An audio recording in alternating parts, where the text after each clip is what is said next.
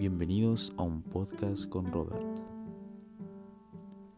Como todos ya saben, el pasado 15 de abril se acaba de lanzar en Chile el iPhone SE 2020.